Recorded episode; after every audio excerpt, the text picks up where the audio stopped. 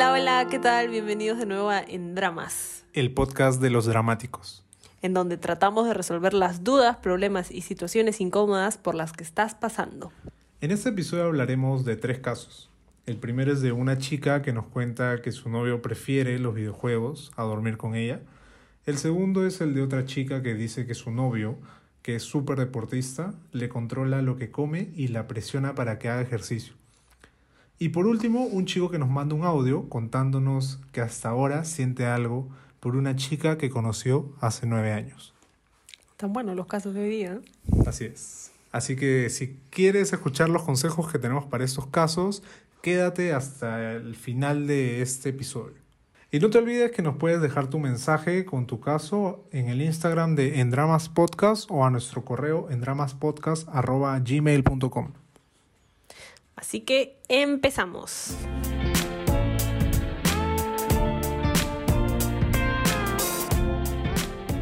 A mi enamorado y a mí nos ilusiona mucho vivir juntos. Llevamos más de cuatro años de relación y como es independiente, la idea es que eventualmente yo me mude a su departamento. A lo largo de la relación hemos venido probando cómo sería convivir y nos ha ido bien. Empezó con quedarme un fin de semana en su casa y hemos ido aumentando los días, hasta llegar a dos, tres semanas seguidas. Y nos sentimos casi listos para volverlo realidad. Sin embargo, hay un tema que poco a poco ha ido siendo más frecuente conforme me he ido quedando más días y sé que es algo con lo que tendré que lidiar si es que finalmente terminamos viviendo juntos. En un día común ambos trabajamos, cumplimos deberes de la casa y nos acompañamos en el proceso. Al llegar la noche yo quiero dormir con él y él quiere jugar. Prende la computadora y se queda con sus amigos jugando hasta la madrugada. Por un lado entiendo que es el único momento del día que tiene para hacerlo y que necesita su espacio, pero por otro lado me entristece tener que irme a dormir sola. Lo hemos conversado y el nivel de importancia que le damos a dormir juntos es muy disparejo. Él no lo ve como indispensable, ya que para él es solo dormir, y yo por el contrario lo anhelo mucho porque creo que involucra otras cosas como conversar o interactuar. Previo a cerrar los ojos. Él dice que esto ya lo hacemos durante el día. Ambos estamos de acuerdo en que dormir no es una actividad que podamos programar. Si a él no le da sueño, la verdad yo no soy quien para obligarlo a tenerlo. Pero no sé entonces cómo lidiar con el hecho de que casi siempre me voy a dormir sola. ¿Debo solo acostumbrarme y superarlo? Bueno, es súper interesante lo que, lo que ella cuenta, ¿no? Porque yo creo que en una relación se tienen que llegar también a acuerdos. Por ejemplo, ¿no? no creo que él juegue todos los días hasta la madrugada. O sea, creo que de cierta forma eso también no sería saludable para una persona, ¿no? Quedarse hasta la madrugada todos los días. Habrá días en los que juega de madrugada, pero, pero no va a ser siempre o para siempre, ¿no? Más si tú planeas vivir con él, por así decirlo. Entonces, eso, ¿no? Tratar de llegar a un acuerdo. Tales días él juega de madrugada con sus amigos y tales días dormimos juntos, ¿no? Yo creo que eso es una como un happy medium al que los dos pueden llegar. Obviamente tú también tendrías que estar de acuerdo a eso, ¿no? Porque sí considero importante de que él tenga su espacio y tal, ¿no?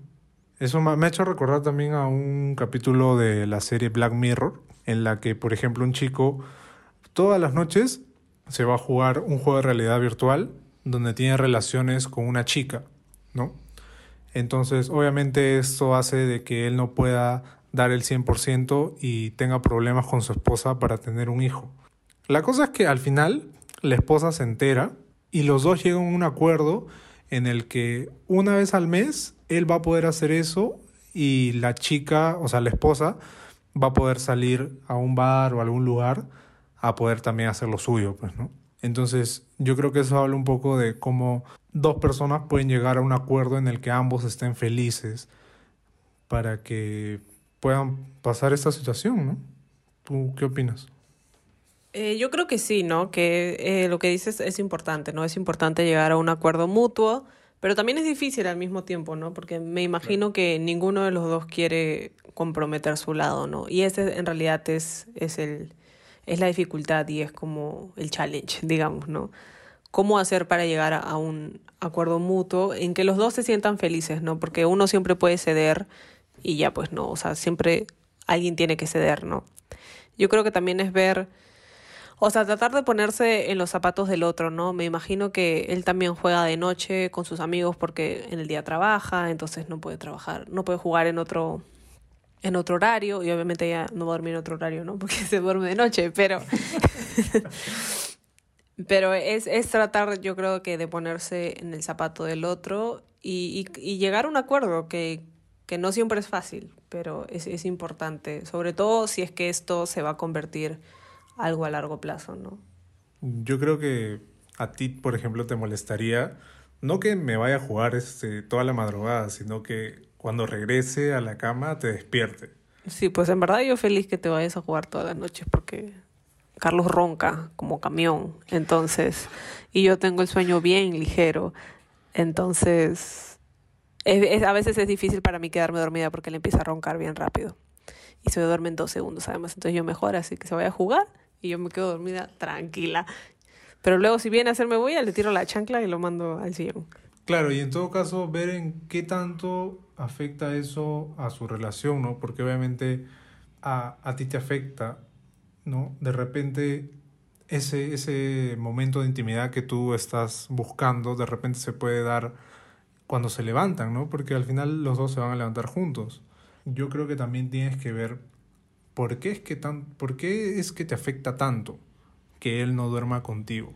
¿No? Porque nosotros, cada persona es distinta, entonces cada persona puede tener, como tú misma lo has dicho, para él no es tan importante, pero eso no, no quiere decir que no te ame o, o mucho menos, ¿no? Claro, ahí haciendo así una notita al capítulo anterior, puede ser que el lenguaje del amor de ella sea tiempo de calidad y el de él no, por ejemplo. Entonces para él no es tan importante esos momentos, pero para ella sí. Claro, y si quieren saber un poco más de lo que estamos hablando, pueden ir a ver, a escuchar, porque todavía no nos van a ver, a escuchar el primer episodio en el que hablamos también un poco más de esto. Sí, y también, bueno, una opción podría ser, claro, que ella le dé una, una oportunidad a los videojuegos, ¿no? Aunque no creo, porque es como, si me, si me dijeras a mí, dale una oportunidad a los videojuegos, no, gracias, paso. Prefiero que él tenga sus pasiones y yo ahí nomás de lejitos, ¿no? Pero inténtalo, puede ser divertido. No, gracias. Este, pero es, es, es eso también, ¿no? Como cuando hay gente que tiene diferentes hobbies o diferentes pasiones, es, es importante también comprender eso, ¿no? Para él, ella no entiende lo que significa jugar para él, así como él no entiende lo que significa dormir con él para ella, ¿no? Entonces, ponerle un poquito más de empatía a, la cosa y ponerse siempre en el lugar de, tu pareja siempre es bueno, siempre es como, me parece saludable, ¿no? Considerar los sentimientos del otro y saber que los sentimientos del otro son válidos. Sí, eso, ¿no? O sea, también programarse, ¿no? Por ejemplo, ya de repente en la noche no, pero de repente en la tarde pueden darse una siesta y duermen los dos juntos. Además que es saludable, ¿no? Entonces, bueno, una siestita, no sé, de 15 minutos y tal. Entonces, buscar otros, otros caminos. De repente, no solamente el dormir es, va a ser el momento en el que puedan tener esta intimidad, por así decirlo, ¿no? Creo que si, si se pueden encontrar otros caminos, sería bacán, ¿no? Sí, yo creo que en general es, es eso, ¿no? Tratar de hablar con otra persona y tratar de llegar a un acuerdo mutuo, o ya sea ponerse horario como mencionamos antes, o o ver qué funciona para, para ellos, ¿no? En, en una situación en que los dos estén contentos, ¿no? Y satisfaga a todos. ¿Satisfaga? ¿Satisfaga? ¿Sí, sí, sí? Y todos estén satisfechos. eso, eso está mejor. Y bueno, nada, vamos con el siguiente caso.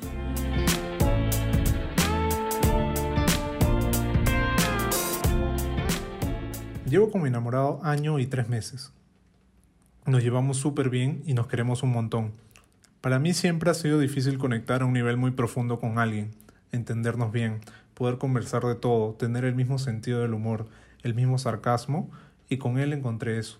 Me llamó la atención cuando lo conocí porque era humilde, atento con los demás, sencillo, honesto y deportista. En un montón de idas y vueltas, por fin estuvimos, porque por más que saliéramos con otras personas, siempre volvíamos a nosotros.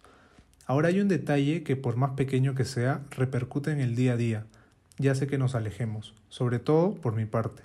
Yo no tengo miedo de estar sola, sí considero ser independiente en ese sentido. Él se cuida bastante con la comida y está obsesionado con el deporte a un nivel muy extremo. puede hacer deporte en la mañana, correr por la tarde y hacer incluso en la noche. No estoy exagerando. Yo no soy así. A mí me gusta darme mis gustos y me basta con hacer mi hora de ejercicio al día. ¿Dónde está el problema? En la presión que siento por su lado. Cada vez que quiere hacer deporte, yo tengo que hacer. Cada vez que rechaza algún postre, yo también lo hago. Y así y así. Si digo lo contrario, me juzga. ¿Y eso qué hace? Que me sienta culpable y mal. ¿Necesito eso? No. Y es bien fácil la pregunta. Pero ¿por qué no dices que no? Aquí va la otra parte de la historia. Él tiene una forma de motivar a ser mejor persona. Y esa motivación conlleva la presión. Y es algo con lo que no me llevo muy bien. Mis mejores éxitos o mi constancia en algunos temas han nacido de mí y solo de mí. Cuando me presionan, me hunden. Cuando me presionan, me hunden, me apagan y ocasionan lo contrario. No me motivan. ¿Qué se hace entonces? Bueno, siempre es importante la, la comunicación, ¿no? Decirle de frente, oye, esto que tú haces me hace sentir mal y, o no me gusta la presión, porque al final o sea, yo creo que lo que ocasiona su presión es que al final ella no, no le va a seguir contando las cosas o no va a querer no va a querer comer al frente de él o no va a querer decirle mira estoy yendo a hacer ejercicio o sea siento que que hace que te puedas distanciar no porque la presión no le ayuda y es algo que ella sabe que no le ayuda. Claro estar haciendo este tipo de cosas escondidas de esa persona no y de la persona que es su enamorado no entonces eso también al final complica las cosas. Algo importante de este tema es que se puede tomar como la proyección de esa persona en ti, ¿no? Lo que él está, él de repente te está haciendo todas estas cosas porque es lo que él quisiera hacer, o bueno, él hace, ¿no? Y lo está proyectando en ti. Claro, es como que a él probablemente eso sí le funcione, ¿no? Y a él le guste que lo presionen todo el tiempo para ser mejor o no sé qué, o para no distraerse. Entonces eso lo, te lo hace a ti, ¿no? Siempre recordar también que cada vez que estamos con alguien, esa persona va a ser un espejo de nosotros mismos. Entonces, él, él probablemente tenga una inseguridad ahí que hace que por eso tiene que hacer ejercicio 45 veces al día y tiene que ser super fit y no sé qué y, y es pesado, ¿no? O sea, yo odio que me controlen con la comida, por ejemplo, sentirme juzgada alguna vez también, no sé, por ejemplo, mi mamá me dice, ay, ¿te vas a comer todo eso? Sí, me voy a comer todo eso, déjame vivir. Entonces es como, es, es, bien pesado el tema de la comida, sobre todo para las mujeres, creo, porque ya encima tenemos toda la presión de la sociedad encima y los estándares de belleza inalcanzables, entonces obviamente no, no es algo saludable para nadie, creo, ¿no? Eso justamente que tú mencionas de los estándares de belleza probablemente es algo que él quiere, ¿no? O sea, es como que te presiono para que estés fitness o de a la forma en la que yo quiero que estés, por así decirlo, ¿no? Es algo que, que puede llegar a pasar. Y nosotros no estamos en una relación para presionar a, a la otra persona para que sea como nosotros queremos. El cambio debe nacer de uno mismo y, y si una persona en verdad te ama, te va a amar por lo que eres. O sea, hay temas en los que podrías mejorar y tal, pero, o sea, cambiar varias cosas que tú no eres, no creo que se deba dar por otra persona que te está forzando. Sobre todo que en este caso, por ejemplo, ella dice que ella hace deporte, o sea, no es una persona tampoco que tenga excesos, digamos, por así decirlo. O sea, de por sí me parece que ella es una persona que lleva un estilo de vida saludable o semi saludable, que es lo normal, ¿no? Entonces, en este caso incluso es como que no, no habría sentido a su presión, ¿no? Entonces, probablemente yo creo que, como dije antes, es, es una cosa más de él que está proyectando en ti, más que, más que tuya, ¿no? Entonces, hablar, hablarlo de frente, ¿no? Que es difícil, obviamente, porque siempre es difícil hablar con alguien, no sé, pero eh, de frente, ¿no? Decirle, esto no me ayuda, esto no me estás ayudando para nada, me estás perjudicando, estoy sintiéndome peor, me siento juzgada, no me gusta y no vas a conseguir nada, más que que yo me aleje de ti a la larga. También esa persona tiene que entender, ¿no? Que solo presionando de la forma como él lo hace no es la única forma de motivar a una persona, porque, de nuevo, cada uno de nosotros es distinto y reacciona distintos a diferentes estímulos externos o internos que tengamos. Entonces, hay muchas otras maneras de hacerlo. Por ejemplo, ayudándola en algo que a ella le guste o que ella esté haciendo, ¿no? Eso va también parte de la comunicación y hacerle entender a él de que lo que él está haciendo no me está motivando. Puedes hacer otras cosas si es que me quieres motivar, por así decirlo. Y si no, también puedes no motivarme, no pasa nada. Estoy bien, gracias. no tiene que ser. No te mates, no te fuerces. Todo bien. déjame vivir. Bueno, entonces creo que eso es, ¿no? Vamos con el tercer caso.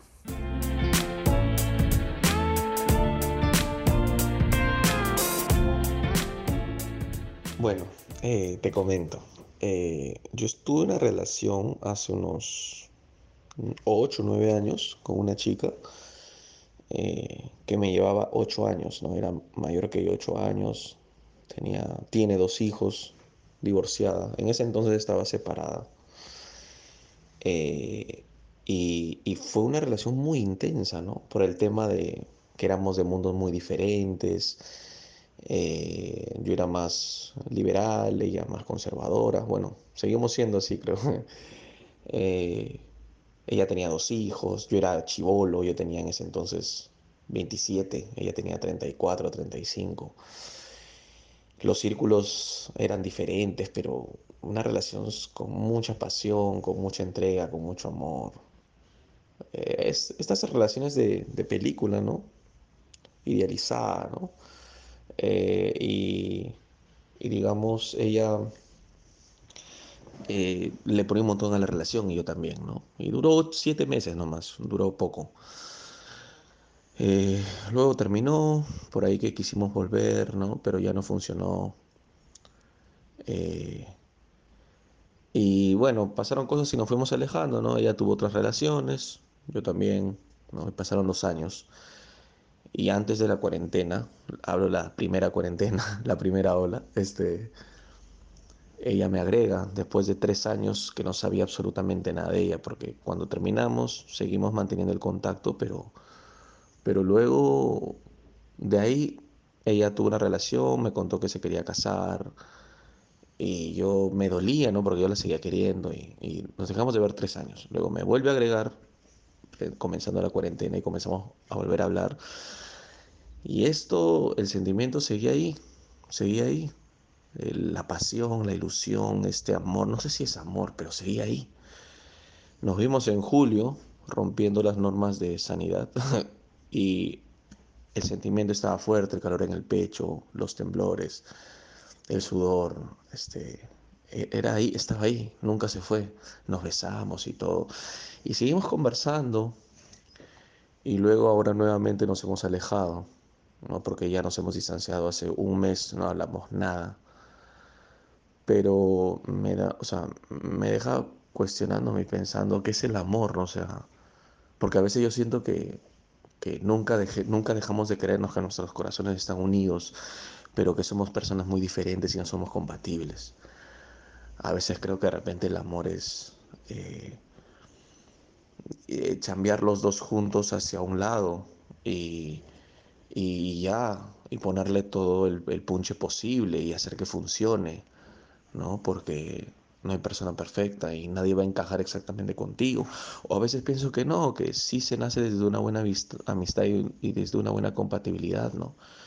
Pero el tema es que cuando pienso eso, de ahí nos alejamos, pasa tres semanas, un mes, y le extraño y ella también me extraña, y otra vez volvemos a querer saber del otro.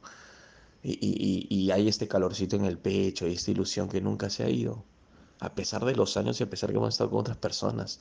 Y yo nunca he amado a alguien como a ella. Y ella también me dijo eso, que nunca ha sido como conmigo. O sea, no sé qué es ilusión, amor, querer. No lo sé, no lo sé. Es algo que me da vueltas. A veces siento que de repente si ella cambiar algunas cosas o si yo cambio algunas cosas o si ambos mejoramos algunas cosas, mejor dicho, podríamos estar juntos, ¿no? No lo sé. De repente es un tema de orgullo, no lo sé. Pero es alguien que está en mi corazón hace nueve años.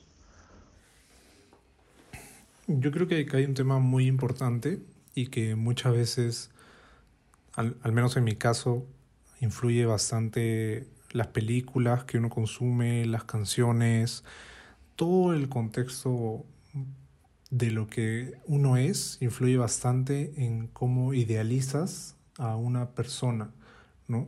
Idealizas el amor, lo que es el amor con esa persona y que esa persona es la única que te va a salvar y la única con la que vas a sentir este tipo de cosas, ¿no? Y en verdad eso no es del todo correcto, ¿no? Al menos yo creo que si has sentido eso por, por una persona, probablemente también lo puedas sentir por, por otra y quizás hasta sea mejor, ¿no? O sea, yo creo que creer que ella es la persona ideal y no creer que podemos sentir eso con otra persona es un error que, que mucha gente comete. Claro, y sobre todo que, que habían dejado de hablar, sobre todo que habían dejado de hablar varios años y que luego se reencontraron en la cuarentena, a mí me hace pensar también que, o sea, obviamente todos nos hemos sentido solos en la cuarentena, ¿no? O sea, ha sido un tiempo difícil para todos.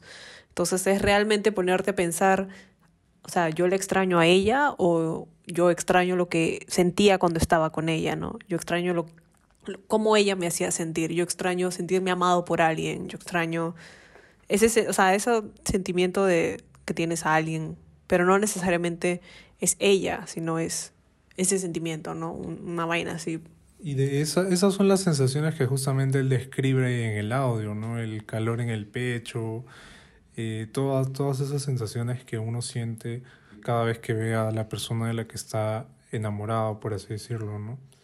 Y yo me acuerdo que, al menos en nuestra relación hace como siete años, que en esa época en la que nosotros hablamos, yo también como que te idealicé un poco y era como que si no estás conmigo, entonces como que no quiero nada, ¿no? Y yo era un chivolo. Un chivolo de 27 años. Ah, chivolo, chivolo en el alma. Chivolo en el alma. Este, entonces, me, a mí me costó, a mí me costó mucho darme cuenta de que esa no era la forma de, de ver el amor, ¿no? De, de que idealizar esta persona, porque al final ninguno de nosotros somos perfectos, ¿no? Como dice en la descripción del Instagram, no somos una pareja imperfecta. Sí, y o sea, yo me acuerdo de esa época, ¿no? Y yo sí sentía que, que él, por ejemplo, me, me ponía como que en un pedestal ahí arriba de todo, ¿no? Entonces yo decía, pucha, con este chico la primera decepción me voy a caer del, de arriba para el piso, de cara sola, ¿no? Es como que porque yo sé que yo no voy a poder alcanzar sus estándares que solito se ha puesto sobre mí, ¿no? Entonces yo dije, no, no, ahí no es, todavía ahí no es. Claro, entonces uno tiene que, o bueno, con ayuda, ¿no? Este, tratar de, de bajarse de, de esa nube y tener experiencias reales, y este y darse cuenta de que así no así no es como funciona el mundo, ¿no? O sea, nadie es perfecto o la persona ideal para ti, solo hay esta persona, ¿no? O sea, además eso hace que tú puedas perder la chance de conocer a otras personas, porque empiezas a comparar, ¿no? Empiezas la empiezas a comparar a ella con las personas con las que estás conociendo. Entonces, para ti nadie va a llegar a ser tan buena como esa persona. Y ahí nomás ya te, ya te pusiste una traba de no vas a poder conocer a otra persona, no vas a, no va a haber a nadie parecido a ¿no? Como la canción de Daniel F, ¿no? Nunca encontraré a alguien que se parezca un poco a ti, pero... De eso se trata. Sobre todo si una relación no funcionó, creo que de eso se trata, ¿no? O sea, por algo no funcionó. Y él también menciona lo de qué es el amor y si el amor es esto de que dos personas tienen que trabajar por algo o si es simplemente destino, ¿no? Y yo creo personalmente que, por experiencia también, que el, el amor solo, o sea, que dos personas se amen, no es suficiente para que una relación funcione. Porque necesita haber compromiso, tiene que haber este lealtad, tiene que haber yo creo que los dos tienen que trabajar juntos para que una relación funcione. Si bien también es cierto que me parece que lo que él dijo de que dos personas que se conocen y tienen y el amor puede empezar de una linda amistad, sí, o sea, el amor puede empezar por ahí, pero ahí no termina, ¿no? Uno tiene que trabajar para que la relación funcione, ¿no? Al final el amor es una decisión, pues, ¿no? Tú has decidido amar a esa persona y tienes que poner de tu parte también, pues, ¿no? Y que siga funcionando, ¿no? Durante el tiempo que, que duren y trabajar en eso. Claro, una relación no, no una relación dura- duradera no, no existe porque existe, sino que se construye, creo yo. Ahí estamos de acuerdo. Bueno, y algo que él también menciona es esto de, de que ella era muy conservadora, ¿no? Y él más liberal. Y yo creo que de repente más ella teniendo ya dos hijos, ahí también como que habría un, un choque, ¿no? Claro, por ejemplo, si yo me pusiera en ese caso, yo creo que no podría estar con una persona conservadora, tipo pro vida, así, o sea, no hay forma. Yo creo que también hay ciertas, eh, ciertas vistas o opiniones políticas, digamos, que, que para mí serían intolerables, ¿no? O sea, en, en ese sentido creo que uno siempre se tiene que preguntar si está dispuesto a, a estar con alguien que tiene que tiene una manera de pensar distinta, ¿no? Al final, sobre la vida en general, ¿no? Eh, Porque esa persona no va a cambiar. no, pues, no va a cambiar. Claro. Bien difícil. Y- Bueno, siempre se puede aprender, ¿no? pero bueno, claro, podría aprender, pero digamos que no te metas diciendo, ah, no, yo lo voy a cambiar, porque puede que no lo cambies. Y tener mucho cuidado ahora con esta nueva cuarentena, ¿no? O sea, no ilusionarnos, porque como ya hemos dicho antes, como la, la cuarentena nos hizo pensar en nosotros mismos, de repente extrañar a la gente que nos hacía sentir bien, porque ahorita nos sentimos mal, por así decirlo, ¿no? Entonces va, va a seguir pasando eso de que cada cierto tiempo se, se vuelven a reencontrar, si es que tú, porque bueno, teniendo en cuenta todos estos años, no sé si tú también quisieras continuar con esto en este cada cierto tiempo. Ese círculo vicioso. Exacto, porque también hace que tú no puedas conseguir a otra pareja, ¿no? O estar con otra persona, por así decirlo. Sí, yo creo que en este caso, o sea, o se dicen las cosas y es como que los dos se ponen de acuerdo en que sí quieren, quieren que esto funcione, ya, y trabajan para que esto funcione. Y si no, cerrar, o sea, cerrar ciclos, cerrar, cortar palitos y decir, ¿sabes qué? Esto no me hace ni bien a mí, ni bien a ti. Y ya, ¿no? Y cerrar ciclos y decir, hasta aquí nomás, muchas gracias.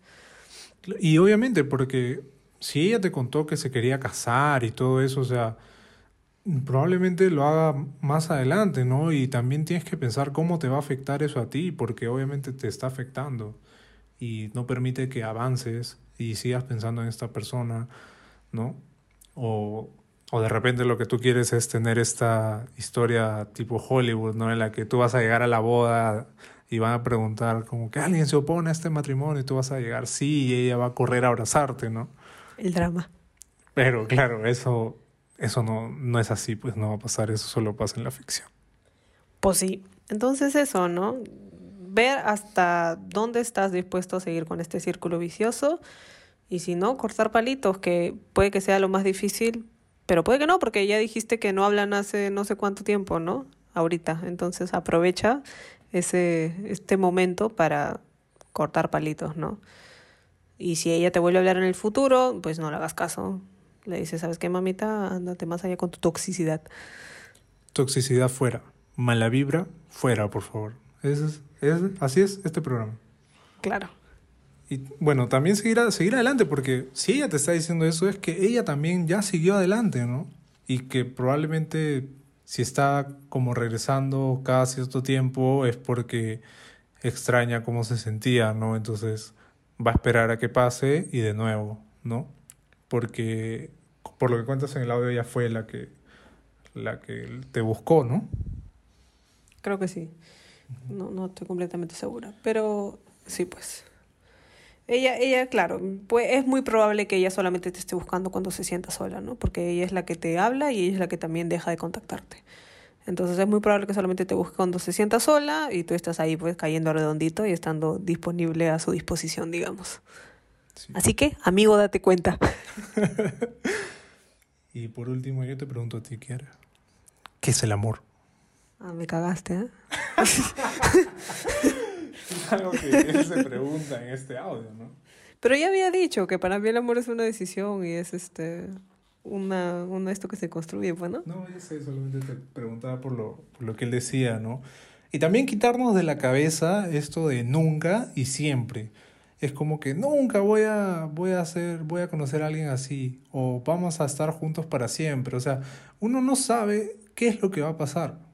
Y yo creo que tener, tener abiertas esas posibilidades y saber que nada es blanco o negro, creo que es mejor porque si pasa, bacán. Y si no, también. Toxicidad fuera, mala vibra fuera. Sí, pues, ya acuérdense, de amor nadie se muere. Así que, si están pasando por un momento feo, una rotura, algo, van a sobrevivir, no se preocupen. Exacto. Bueno, y eso ha sido todo el día de hoy. Esos han sido los casos que nos han enviado. Así que si tú tienes un caso parecido o, o nada de lo que hemos hablado hasta ahorita y les gustaría que les demos algún consejo o que hablemos sobre ello con nuestras experiencias y tal, déjennos por favor en el Instagram eh, en Dramas Podcast o a nuestro correo en, drama, en dramaspodcast.gmail.com. Sí. Y este es nuestro segundo episodio. Si no han escuchado el primero, por favor, vayan ahorita a escucharlo debe, estar abajo, en el que también vemos otros tres casos que fueron los de la semana pasada. Y no se olviden que todos los domingos vamos a estar sacando un nuevo episodio, así que estén atentos a las redes de Dramas. Bueno, entonces eso ha sido todo por hoy. Muchas gracias por escucharnos. Nos vemos el próximo domingo. Sí, compártanlo con sus amigos que creen que, les que puedan necesitar este tipo de consejos, con su familia, con su enamorado, enamorada, su novio, su esposo, su, no sé, lo que sea. Nos vemos.